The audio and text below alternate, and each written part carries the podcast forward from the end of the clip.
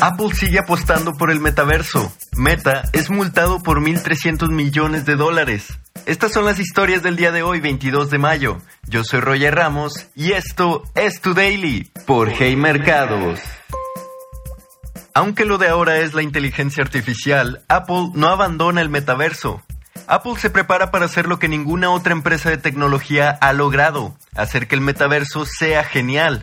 En unas cuantas semanas se espera que Apple suba al escenario para su conferencia mundial de desarrolladores para presentar sus auriculares de realidad mixta, que lleva años en desarrollo. Este headset podría llamarse Reality One. Es tan importante para Apple porque podría representar el primer gran paso de Apple hacia un mundo posterior al iPhone, uno que busca ofrecer una experiencia de acceso a un mundo virtual y de realidad aumentada. PacWest venderá 2.600 millones de dólares en préstamos inmobiliarios con descuento. PacWest, uno de los bancos regionales de Estados Unidos que se vio envuelto en turbulencias a principios del mes, dijo que venderá una cartera de 2.600 millones de dólares de 74 préstamos para la construcción inmobiliaria como parte de su plan para fortalecer su liquidez. Kennedy Wilson Holdings será el comprador de estos préstamos a un precio descontado cercano a los 2.400 millones.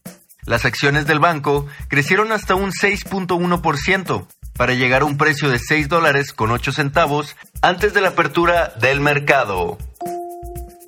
Meta recibe una multa récord de 1.300 millones de dólares por transferencia de datos. Meta recibió una multa récord de 1.200 millones de euros, o alrededor de 1.300 millones de dólares, de los reguladores europeos de la privacidad por la transferencia de datos de usuarios de la Unión Europea a Estados Unidos. La sanción de 1.300 millones de dólares es la más alta que se ha impuesto a una empresa por incumplir las regulaciones generales de la protección de los datos del bloque europeo. El récord anterior lo tenía Amazon, después de ser multado por solo 746 millones de euros en 2021.